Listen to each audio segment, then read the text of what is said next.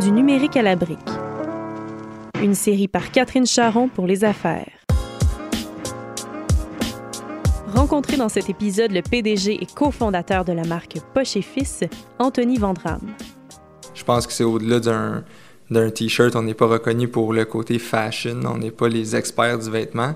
On trouve des, des petits twists ludiques, des petits clins d'œil euh, soit aux 90s, soit à, la culture populaire ou du web, puis tout. Puis c'est un peu ça, je pense, qui a attiré euh, l'audience qu'on a maintenant sur les réseaux sociaux, sur notre banque de courriel, les, les visiteurs sur le site, puis l'engouement autour de la marque. En 2015, Anthony Vandram décide de laisser tomber le football universitaire pour se concentrer sur un projet de poche ludique sur des t-shirts. La page Facebook qu'il crée à l'époque pour afficher le catalogue de tissus disponibles à ses amis capte rapidement l'attention d'une audience plus large. C'est sûr qu'à l'époque, en 2014, il n'y avait pas toutes les features qu'il y a maintenant, de pouvoir. Euh, Facebook est transactionnel maintenant et tout, mais euh, on n'avait pas ça, mais c'était parfait, c'était efficace, puis. Euh, on n'avait pas à dépenser pour se faire un gros site web ou encore pire, ouvrir une boutique. Ça a pris trois mois avant qu'on décide d'avoir un site web. Puis ça, c'est venu avec le fait que c'était trop compliqué de tracker les commandes. les gens nous écrivaient en inbox, messenger. Puis là, il fallait tout recopier puis envoyer ça par texto à la mère de, notre ami qui cousait les poches euh, à cette époque-là. Euh, puis là, c'était plus rendu un, un, un, enjeu opérationnel. On dit on va avoir un site web, on va rendre ça un peu plus euh, crédible de un, puis deux, euh, standard dans le, niveau de la prise de commande. On a dépensé vraiment peu dans le premier site web. C'est un ami à moi qui nous a fait la première version, puis ultimement, il est devenu associé, puis il a créé une, version un peu plus étoffée d'un site web euh, plus 2016. C'était avant, on avait un one-pager, ça ressemblait à rien. Ça ressemblait à un gros PowerPoint, je sais pas trop, c'était n'importe quoi, mais c'était efficace quand même. sais, on a un peu ce luxe-là, en étant poche et fils, de pouvoir être poche un peu, tu sais, on a comme l'excuse de « Ah ouais, oui, mais on déconne anyways ». C'est le détaillant Simons qui s'est d'abord intéressé à la marque en 2016. L'entreprise de Québec leur a offert de tenir ses T-shirts à la poche emblématique dans leur magasin. Sans cette opportunité, Anthony Vandram ne croit pas que l'entreprise aurait ouvert des points de vente aussi rapidement quand tu commences, tu n'as pas une marge de crédit. Tu vas voir le banquier, euh, on vend des poches, il dit va-t'en chez vous. Donc, euh, donc l'enjeu financier derrière la, vente en boutique ou le wholesale qu'on appelle, c'était vraiment, euh, vraiment important pour nous. Ça mettait une grosse pression sur les liquidités, fait qu'on voulait pas trop s'y coller. Mais à un moment donné, tu as des clients qui t'écrivent, qui veulent essayer tes vêtements. Donc, ils veulent avoir un, un lieu physique où pouvoir les voir. L'enquête Net Tendance du Cifrio parue en 2017 démontre qu'un peu plus de la moitié des internautes québécois vont d'abord en magasin pour obtenir de l'information sur des produits avant de les acheter sur le web.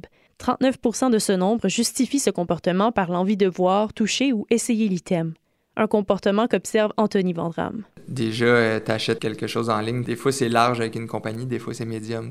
On l'a tout eu, cette expérience-là. Puis euh, récemment, il y avait euh, Absolunet, puis je pense Infopresse aussi, qui sortait des articles sur les tendances du commerce en ligne, puis qui disaient que encore 50% des milléniaux achètent en boutique, qui sont sans doute le groupe de gens ou le groupe d'âge qui est le plus susceptible d'acheter en ligne, mais encore la moitié d'entre eux achètent en boutique, donc c'est ils recherchent en ligne, puis ils vont finir par acheter en boutique. Puis si je regarde, moi, mon comportement ou le comportement des gens autour de moi, je pense que c'est similaire. Poche et Fils jongle maintenant entre ces différents canaux de diffusion, comme les réseaux sociaux ou les points de vente hébergés chez Simons, pour répondre aux besoins de leurs clients. Ce qu'il faut, ce qu'il faut faire, puis comment on a adapté nos, nos façons de faire, c'est d'essayer de, de, couvrir tous les petits points de friction peut, que le client peut avoir entre le moment où il n'y a pas de Poche Fils et où il y en a un. Fait que s'il nous connaît sur le web, il a vu une poche, mais elle n'est pas disponible dans telle boutique, mais on va essayer d'aller le diriger vers une boutique qui l'a. S'il a acheté en boutique, il y a un défaut de fabrication, bien, on va essayer d'y échanger ou de ou d'écrire à la boutique puis de faire un crédit à la boutique pour qu'eux puissent le rembourser ou l'échanger. Euh, donc, pour essayer que ça soit le plus euh, seamless possible, si on veut, entre euh, le temps où il nous a connus et où il nous porte, peu importe le canal de distribution dans lequel il va se procurer un, un fils. L'entreprise établit un rapport de proximité avec sa communauté, usant de son humour de clown de classe dans son service à la clientèle. Souvent, tu sais, on n'est pas à l'abri d'un d'un pépin avec une commande, il est arrivé telle affaire, il y a un trou, et c'est pas la bonne poche. Mais euh, cette personne-là pourrait laisser un mauvais commentaire. Finalement, on fait tellement une bonne job au niveau du service client que finalement, la personne, on, pourrait croire qu'elle est plus contente qu'avant. Elle aurait eu un T-shirt sans problème, ça aurait été, je sais pas, 4 sur 5. Elle a un petit problème, on répond super rapidement puis efficacement, puis avec une petite touche d'humour, elle donnerait 5. C'est comme on trouve ça hyper important puis on valorise beaucoup ça.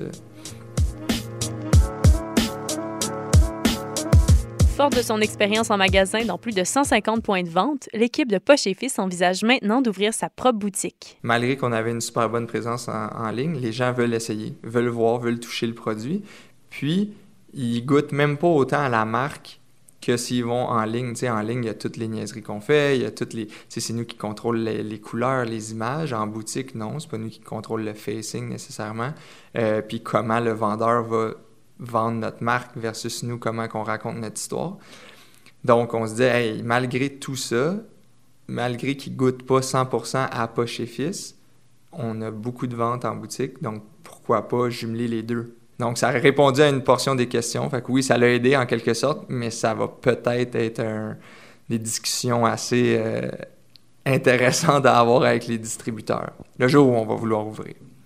Anthony Vandram croit que les boutiques permettent d'humaniser le contact avec sa clientèle et de créer une expérience. Je pense que c'est hyper intéressant en ce moment quand toutes nos, communications ou nos contacts avec le monde extérieur sont via notre téléphone, via un écran, mais de pouvoir rencontrer les gens qui sont derrière la marque ou les employés derrière un, produit ou derrière une, compagnie, je pense que c'est ça qui manque, puis c'est ça que les gens veulent chercher. Fait c'est plus vraiment une boutique qui est axée sur la transaction, mais plus sur l'expérience.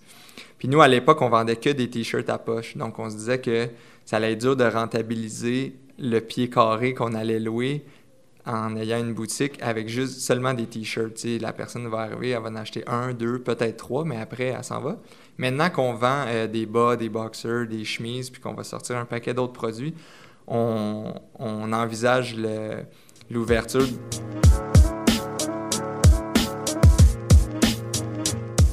Au départ, on va le tester avec des pop-up shops, donc des petites boutiques éphémères, un week-end ou une semaine ou un mois à différents endroits au Québec. Puis ultimement, pour évaluer si euh, ben, ce projet-là d'ouvrir ultimement une boutique, mais c'est clair que ce ne serait pas une boutique standard c'est un peu pas froid mais un peu juste axé vente nous on veut euh, ça va être comme pas chez Fist. Ça se prend pas au sérieux, la boutique risque de déconner un peu. C'est ce qui termine cet épisode de la série du numérique à la brique. Pour le prochain épisode, consultez le site web de Les Affaires au www.lesaffaires.com ou consultez le compte SoundCloud du journal.